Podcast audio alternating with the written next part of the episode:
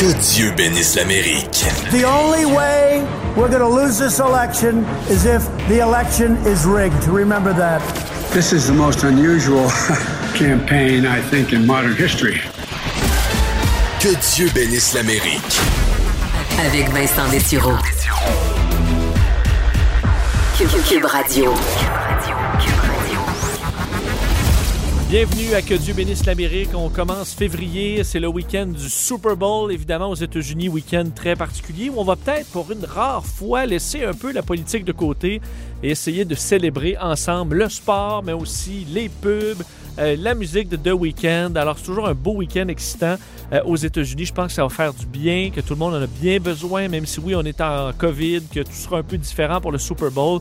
Je trouve ça bien qu'on réussisse à euh, créer quand même des événements de cette ampleur-là, malgré la COVID, de façon sécuritaire. Bien hâte de voir ça euh, dimanche. Mais évidemment, il s'est passé plein de choses cette semaine et euh, ben, on va parler dans l'émission de Joe Biden, de, des programmes de ce plan de sauvetage et autres.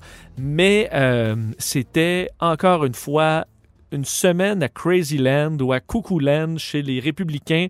Euh, qu'on le veuille ou non, qu'on aime ou pas les républicains, faut dire, ils ont tout un problème euh, sur les bras avec la présence de Marjorie Taylor Greene et ben, les restants de euh, Donald Trump qui coulent encore dans les veines de plusieurs républicains. Euh, quand je dis Coucouland, c'est parce que c'est quand même incroyable que euh, à la Chambre des représentants, où on est supposé parler de choses sérieuses, cette semaine, ben, c'était Marjorie Taylor Greene qui est allée s'expliquer alors que euh, ben, il y a eu vote pour l'expulser de quand même des comités de l'éducation et du budget. Éducation et budget on devait retrouver sur ces comités-là Marjorie Taylor Greene, quelqu'un qui court après le monde, qui ont été euh, victimes de fusillades dans des écoles pour leur dire que c'est des comédiens, euh, qui croient que les feux de forêt en Californie ont été allumés par des lasers juifs de l'espace. Ça va pas bien quand le parti qui, euh, ben, qui loge en son enseigne une personne comme ça n'est pas capable de l'expulser, elle qui souhaitait la mort de Nancy Pelosi d'une balle à la tête. Euh, donc, on l'a expulsée. C'est les démocrates qui ont dû voter contre elle parce que les républicains n'ont pas été capables de le faire. Mais moment irréel où euh, Marjorie Taylor Greene s'est expliquée, entre autres expliquant ses croyances par rapport à QAnon, accusant carrément Google, Facebook, les médias de masse, CNN, de l'avoir avec leurs mensonges, amené à croire à QAnon. Donc, euh, entre autres, les Clinton sont au centre d'une cabale satanique pédophile où on tue des bébés là, pour, euh, ben, entre autres, s'en mettre sur le visage contre les rides, quelque chose comme ça. Euh, ben, elle a dû, pendant dix minutes, d'un, dire que c'était une bonne mère et qu'elle voulait vraiment que le bien de son peuple. Mais quand on est obligé, devant la Chambre des représentants, de dire qu'on croit que le 11 septembre est arrivé, euh, on est rendu quand même ailleurs. Et c'est ce qui est arrivé euh, dans les derniers jours. Voici la preuve. I also want to tell you 9-11 absolutely happened. I remember that day crying all day long watching it on the news. Alors, elle confirme qu'elle croit euh, que le 11 septembre est bel et bien arrivé et effectivement que les fusillades dans les écoles sont réelles. You see, school shootings are absolutely real. And every child that is lost, those families mourn it. I understand how terrible it is because when I was 16 years old in 11th grade, my school was a gun free school zone, and one of my schoolmates brought guns to school and took our entire school hostage. Ah, alors elle explique que oui, les fusillades sont bel et bien arrivées parce qu'elle, elle l'a vécu euh, de près, parce qu'à son école, là, plus jeune, euh, en raison du fait que son école est un endroit où les armes à feu sont interdites, un gun free zone ben à cause de ça, quelqu'un est entré avec une arme à feu, il les a pris en otage. Donc un beau petit message à côté pour dire que ben, c'est parce qu'on n'avait pas le droit d'avoir des armes. Sinon, c'est bien les professeurs, hein, comme Luc et Luc auraient pu tout, tout fusiller, euh, toute menace. Euh, donc on en est là avec Marjorie Taylor Greene. Et également, ben, euh, disait que ce qui était vraiment le grand problème aux États-Unis en ce moment, c'était les mensonges et les demi-vérités. Alors que la seule raison pour laquelle elle est entrée en politique, c'est pour Donald Trump, son idole, euh, son modèle. alors qu'elle nous dit que ce sont les mensonges le problème euh, aux États-Unis. Mais c'est une grande fan de Donald Trump. Vous verrez l'ironie, je pense, assez clairement. Alors, elle croit, elle a cru à QAnon, mais elle n'y croit plus. Elle le dit que euh, c'est parce qu'on l'a amené à croire à des mensonges. Elle s'en est rendu compte après. Mais ce sont de vieilles histoires, des mots d'une autre époque. C'est ce qu'elle raconte en expliquant pourquoi on ne devrait pas l'enlever du comité de l'éducation, parce qu'elle dit ça, c'est des vieux propos, des propos de 2018. 2018. Alors, on n'est pas il y a 25 ans, euh, on n'est pas il y a 10 ans, on est il y a à peine un peu plus de deux ans, où Marjorie Taylor Greene, qui insultait encore tout le monde, il le faisait d'ailleurs même dans les dernières heures, euh, ben, croyait que euh, euh, le monde était dirigé par une secte cabale pédophile, mangeur d'enfants.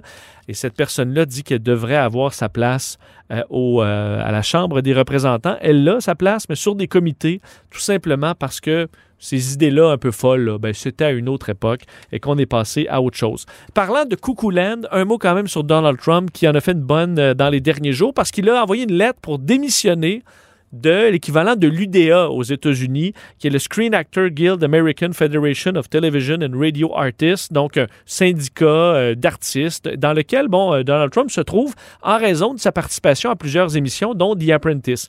Il a, il a su que cette union voulait se débarrasser, expulser Donald Trump. Alors, il a préféré envoyer avant, comme s'il n'a pas mieux à faire, euh, envoyer une lettre pour lui-même quitter cette, euh, cette organisation. Mais sa lettre est d'un ridicule. Euh, il écrit donc à la responsable, Gabrielle Carteris, que, euh, ben, dit, je, je, vous écris aujourd'hui, regardant cette so-called Disciplinary Committee hearing qui veut donc écouter les arguments pour peut-être retirer Donald Trump de l'organisation, dit Who cares? avec un point d'exclamation. Et il explique, c'est l'ancien président des États-Unis, il dit Bien que je ne connaisse pas votre travail, je suis très fier du dans Home Alone 2, Zoolander, Wall Street, Money Never Sleeps. C'est dans des émissions de télévision comme The Fresh Prince of Bel Air, Saturday Night Live et bien sûr l'une des émissions les plus réussies de l'histoire de la télévision, The Apprentice, pour n'en nommer que quelques-unes. Là, il termine en insultant les insultants et en disant Regards. Donald Trump. Euh, donc, euh, une, écoute, c'est surréel, encore une fois, de lire les propos de l'ancien président des États-Unis qui a envoyé promener tout le monde dans l'Union des artistes américaines, vraiment comme si ça devait l'importer aujourd'hui. Et je vous invite à lire, je ne peux pas vous lire tout le dossier, mais prenez le temps, si ça vous intéresse, de lire le grand dossier de Axios qui s'appelle Off the Rails, donc, euh, disons, en dehors des rails, qui raconte une série de discussions entourant, en fait, qui ont amené tranquillement au siège du Capitole le 6 janvier dernier. Et euh, on a sorti dans les derniers jours un bout fascinant sur les chicanes à l'intérieur du bureau ovale entre l'équipe des coucous, là, près de Trump, entre autres Sidney Powell, qui voulait que Donald Trump euh, ben, déclare la loi martiale pour prendre le contrôle du pays parce qu'il s'était fait voler les élections par Hugo Chavez et tout ça. Euh, donc, on est vraiment dans les coucous. Et ceux qui sont près de Trump, entre autres ses conseillers, mais qui sont encore sur la terre ferme, qui eux disaient que ça n'avait pas de bon sens. En gros, pendant des heures, on s'est retrouvés dans le bureau ovale à s'engueuler, à se traiter de nom, à se traiter soit de quitter pour la gang qui les prêts Trump qui voulaient dire ben non, on a perdu l'élection, puis à un moment donné, il faut l'accepter. Et euh, ben, ceux qui voulaient déclarer la loi martiale, trouver n'importe quelle façon pour euh, ben, faire ce coup d'État carrément et garder Donald Trump au pouvoir. Et je vous dirais que les propos là-dedans, c'est pas beau, là. ça se traite d'idiot, ça se crie par la tête. Alors on en était là à la fin du règne de Donald Trump. Les propos les plus fous, c'était le 18 décembre, un peu avant Noël. Et on dit qu'à ce moment-là, Donald Trump n'avait pas le moindre intérêt pour les travaux quotidiens de président, l'agenda présidentiel, passait plutôt ses jours au téléphone ou dans des réunions avec n'importe qui qui pouvait amener une histoire de conspiration folle à propos de l'élection. Il en était là. On le savait, là. On savait que c'était ce qui se passait. Mais euh, le lire, à quel point ça a été fou là-dedans. Il y aura assurément un film là-dessus, mais le lire, c'est fascinant. Je vous invite à voir le dossier de Axios là-dessus. Euh, Norman Lester sera avec nous euh, dans l'émission, évidemment, Luc La Liberté. Et dans le 101, euh, on s'intéresse au bunker présidentiel. Vous vous souvenez, Donald Trump s'y était réfugié pendant une, manifestation de Black Lives Matter.